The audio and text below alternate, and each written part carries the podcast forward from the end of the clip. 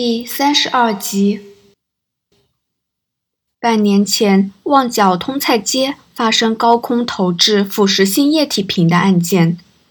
通菜街是个市集，有大量售卖衣服、装饰、日用品等等的露天摊档，是称为“女人街”的著名游客购物区。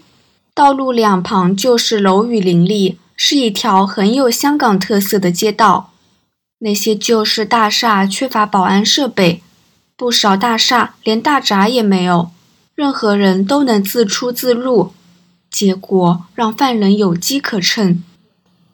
有人在晚上九点潜入这些五至六层高的大楼，在顶楼把打开了瓶盖的水管疏通剂丢到街上，腐蚀液四溅。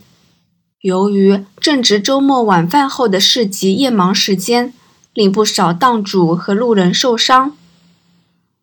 两个月后的一个星期六晚上，在市集的另一端发生相同事件，两瓶品牌相同的腐蚀液从天而降，受伤人数比第一次更多，其中更有人头部被液体灼伤，差点瞎掉。西九龙总区重案组着手调查，但无法锁定任何嫌犯，因为附近大楼有不少楼上店铺。而顶楼都彼此相连，犯人很可能从远离案发现场的大厦逃走。第一宗案件发生后，警方呼吁民众加强保安，可是基于大厦业权分散，商户认为不过是亡羊补牢，一直拖着，结果两个月后的案件重演。刑事情报科接到西九龙总区刑事指挥官的要求。调查现场附近百多间商店和数十台路边监视器拍到的防盗影片，寻找可疑人物。经过大量的交叉对比筛选，两次案发前后，有一名身高一百六十公分、身材肥胖、戴着相同黑色棒球帽遮掩面部的男人在影片中出现，但情报科无法确认该男子与案件有关。警方发出了寻找这男人的通告，以找寻证人而不是嫌犯为名，可是没有任何收获。可信的是，之后四个月再没有同类案件发生。或许那个帽子男就是犯人，因为发现行踪曝光而放弃继续作案。或许是因为众大厦的业主们。终于愿意付钱安装大闸和聘请保安员。总之，通菜街市集再没有抢水弹飞坠，令无辜者受伤。只是这令情报科的调查无法继续了。集中精力处理大圈的案子吧。关正多合上文件，对蔡督察说：“明白。”蔡督察从椅子站起来。换了语气说：“组长，这大概是我最后一次向你汇报吧？对啊，下星期就换你坐我的位置，听他们汇报啦。”关正多笑道：“组长，这几年手足们都很感谢你的指导，我们受益良多。”蔡督察边说边打开房门。向外面招招手。为了表示感谢，我们准备了这个。关正多没料到，原来第一队的成员们都站在房间外。其中一人捧着一个写上“荣休之喜”的蛋糕，脸带笑容走进房间。众人不断鼓掌。负责捧蛋糕的正是年初才加入 B 组的骆小明。他任职后经常被关正多使唤。就像组长的私人助理，所以同僚们都叫他担任蛋糕大使。嘿嘿，你们这么破费啊？关正多微笑道：“其实下星期已约好了，全组六六餐，这个蛋糕就不用吧。”组长你放心，这蛋糕手足们一起吃，保证半点奶油都不会浪费。蔡督察调侃道：“他很清楚上司节俭的个性，所以蛋糕也没有买特别大的。今天你轮休，其他小队有任务在身，无法替您庆祝。如果连我们都没有半点表示，未免太薄情了。哈哈，好，那就谢谢各位了。关正多点点头说：“只是现在才十点多，大家吃得下吗？”我没吃早餐。其中一位部下插嘴说：“趁汇报后才有空档，下午大家可能各有工作，很难能齐嘞。”蔡督察补充道：“组长，恭喜退休！组长有空记得回来探望我们啊！快拿刀子给组长切蛋糕。”哦，发生什么事吗？这句话一传出，除了关正多之外，所有人都不禁僵住。站在众人身后的是身穿笔挺西服、头发梳理整齐、一脸凛然正色的曹坤总警司。比关正多年长四岁的曹警司是刑事情报科的总指挥官，为人不苟言笑，一天里有二十三个钟头眉头紧蹙。大部分刑事情报科的警员对他既敬且畏。蔡督察和部下没想到。顶头上司突然亲临 B 组办公室，慌忙立正，而骆小明则最狼狈，因为他双手捧住蛋糕，一时间找不到地方放下，却又不得不对上级行礼。曹 Sir，有特别事情找我吗？关正多站起来，从容地说：“手足们刚好准备了蛋糕，给我庆祝退休。”这样啊，我晚点再来。曹锦思转身指了指后方，不不不！蔡督察连忙说：“我们先离开，请您们慢慢谈。”曹锦思摆出一副理所当然的样子，点点头。第一队的成员们立即抓住机会退出关正多的办公室，最后一人更谨慎地把门带上，没有发出半点声音。下属们离开后，关正多笑道：“曹兄，你吓死他们了。只是他们胆小吧？”曹静思耸耸肩，坐在桌子前。曹坤跟关正多相识多年，虽然他老挂着冷脸，但在老朋友面前，他不会摆架子。纵使他是对方的上司，你特意过来是有重要事情吗？每个星期，刑事情报科会举行例会，各组组长向指挥官及副指挥官报告，但都是在会议室进行。曹坤难得一回亲自走进 B 组的办公室。今天你退休嘛，我当然要走一趟喽。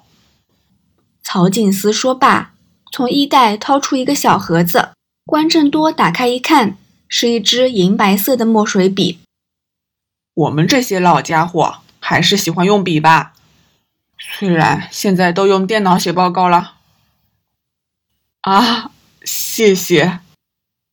关正多收下礼物，虽然他觉得笔只要能写就好，精致的墨水笔有点浪费。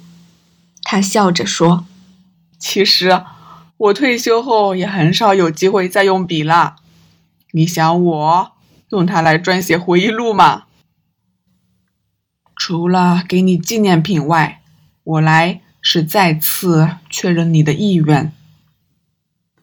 曹静思身子浅灌，直视着关正多双眼，说道：“曹兄，你知道我去意已决，多说无益。”关正多苦笑一下，摇了摇头：“真的不再考虑一下，在部门里论资历。”论才能，论人脉，还是你最优秀。我明年一走，CIB 里就没有够分量的指挥官了。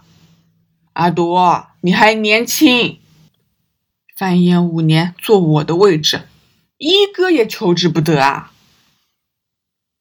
香港警务人员在退休领取退休金后，可以申请以合约形式继续在警队工作。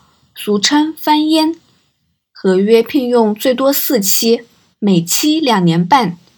完成合约后，更有合约完成金。即使是翻烟，警员通常也会在五十五岁后不获续约，但高级警员，例如县委级的人员，可能会破例，因为他们的经验难以取代。关正多很清楚，曹景思在明年就会退休。曹锟的家人已移民英国，他自己一早获得居英权，只是一直留在香港警队。香港不少人对主权移交后的社会环境存有疑问，于是选择移民外国。虽然英国政府否决了让全港数百万市民获得英国国籍的提案，但为了防止香港公务员大量流失、削弱政府工作能力，特意推出居英权计划，让合资格的香港公务员申请。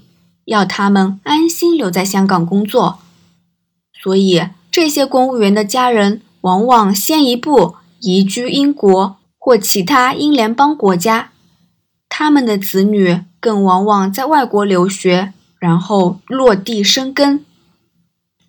不啦，把机会留给其他人吧。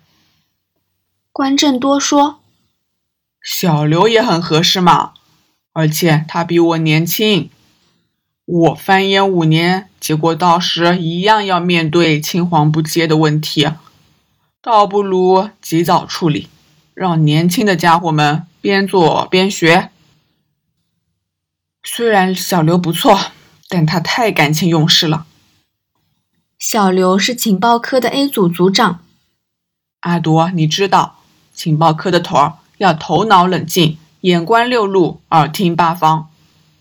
其实。小刘比较适合在地区工作。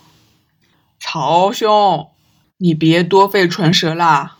我本来就只喜欢做分析推理，你叫我只做策划工作，我一定受不了。你不是很清楚吗？我升级高级警司，却仍然当组长，也是你的主意啊！在情报科，一般组长都只是警司级。只有副指挥官是高级警司。